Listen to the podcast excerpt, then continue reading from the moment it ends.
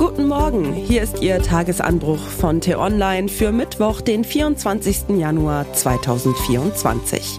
Was heute wichtig ist, Fake News werden zur Bedrohung für die Demokratie. Geschrieben von T-Online-Chefredakteur Florian Harms und am Mikrofon bin heute ich, Michelle Paulina Kolberg. Früher war vieles besser, eines aber nicht. Wir waren dümmer, viel dümmer.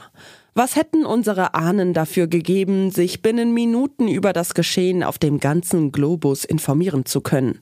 Konnten sie aber nicht, weil sie kein weltumspannendes Netzwerk besaßen, das alle mit allem und jeden mit jedem verbindet.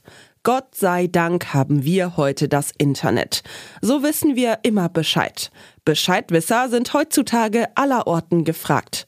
Besonders wertvolle Informationen liefern YouTube, Facebook, Twitter und natürlich WhatsApp. Seit einiger Zeit vor allem Telegram. Eine wahre Schatzgrube.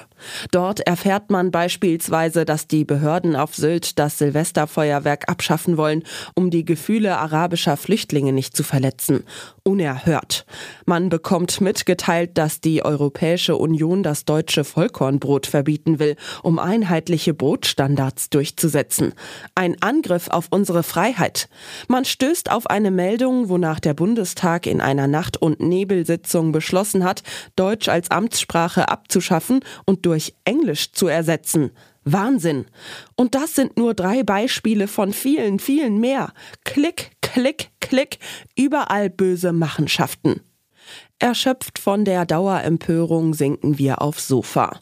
Das Internet ist eine Fundgrube verborgener Wahrheiten. Und während wir uns von einer zur nächsten klicken, spüren wir im Hinterkopf einen leisen Zweifel nagen. Stimmt das alles überhaupt? Die Zweifel wachsen, aber nur bei jenen, deren kritisches Bewusstsein noch halbwegs intakt ist. Fake News, gezielt gestreute Falschnachrichten sind zu einer Bedrohung für unsere Demokratie geworden. Rund ein Viertel aller Erwachsenen neigt dazu, Falschnachrichten zu verbreiten, hat eine Studie herausgefunden. Die wechselnden Bundesregierungen haben sich nie ernsthaft mit dem Thema befasst und das lieber Brüssel überlassen. Dort hat das Europäische Parlament einige scharfe Regeln gegen Fake News erlassen und die Digitalkonzerne unter Druck gesetzt, ihre Content-Gülle genauer zu kontrollieren. Das ändert jedoch nichts daran, dass das Internet nach wie vor voll von dem Schund ist. Fake News sind wie der Wolf im Schafspelz. Man erkennt sie nicht sofort, aber wenn sie zuschnappen, reißen sie tiefe Wunden. Sie spielen mit unseren Ängsten, Hoffnungen und Vorurteilen. Fake News sind eine Pest, die schon viel zu lang von der vernünftigen Mehrheitsbevölkerung toleriert wird. In einer Zeit, in der Rechtsextremisten mit konservativen Deportationspläne aushecken, in der Amerika drauf und dran ist, einen Demokratiezerstörer ins höchste Staatsamt zurückzubefördern und Europa sich für den nächsten russischen Angriffskrieg wappnen muss, braucht es Stoppschilder, die größer sind als ein paar EU-Gesetze. Diese Stoppschilder sehen Sie ab heute vielerorts im Internet und im öffentlichen Raum. Auf der Website von T-Online und auf den digitalen Informationsportalen in Bahnhöfen, Innenstädten und Einkaufszentren startet eine Aufklärungskampagne gegen Fake News. Das Projekt Forum gegen Fakes, gemeinsam für eine starke Demokratie, setzt sich zum Ziel, eine bundesweite Debatte zum Umgang mit Desinformation anzustoßen. Möglichst viele Bürger sollen Vorschläge beisteuern und mitdiskutieren, wie sich der aufrichtige gesellschaftliche Dialog stärken lässt. Online kann sich jeder einbringen. Die gesammelten Vorschläge werden von einem Bürgerrat diskutiert und dem Deutschen Bundestag vorgelegt. Initiator des Projekts ist die Bertelsmann Stiftung. Wir von T-Online unterstützen sie. Wir wünschen uns eine große Beteiligung. Vielleicht verstehen dann mehr Menschen, dass nicht jede Schlagzeile der Wahrheit entspricht, nur weil sie irgendwo im Internet steht. Dass man Quellen überprüfen sollte, bevor man Informationen teilt.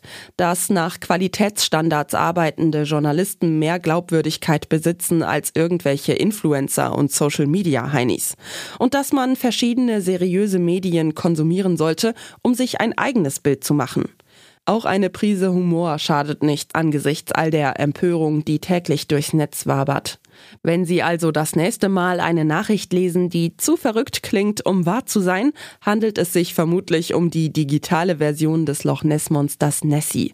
Viel gesehen, aber nie wirklich da. Was heute wichtig ist. Nur noch eine einzige Frau versucht Donald Trump, die Kandidatur der US-Republikaner streitig zu machen. Im Kampf um die Präsidentschaft wurden Nikki Haley lange keine Chancen eingeräumt. Nun hatte sie bei den Vorwahlen in New Hampshire ihre vielleicht letzte Chance gesucht, die Trump-Walze noch zu stoppen. Doch es reichte nicht. Nach übereinstimmenden Prognosen der wichtigsten US-Medien hat Trump die Abstimmung gewonnen. Mehr zur Schicksalswahl in Amerika berichten wir Ihnen in einer Sonderausgabe des Tagesanbruchs heute Abend. Sehr deutlich mahnt Olaf Scholz die EU-Partner, ihr Ukraine-Engagement zu verstärken. Heute bekommt der Kanzler Besuch von einem, dem er besonders eindringlich ins Gewissen reden muss.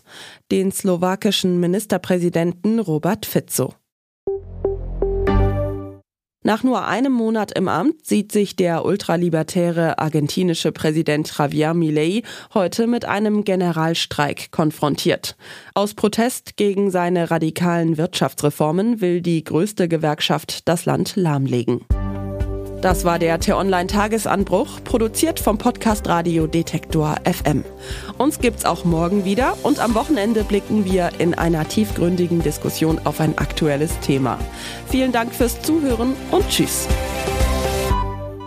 Ich wünsche Ihnen einen schönen Tag. Ihr Florian Harms.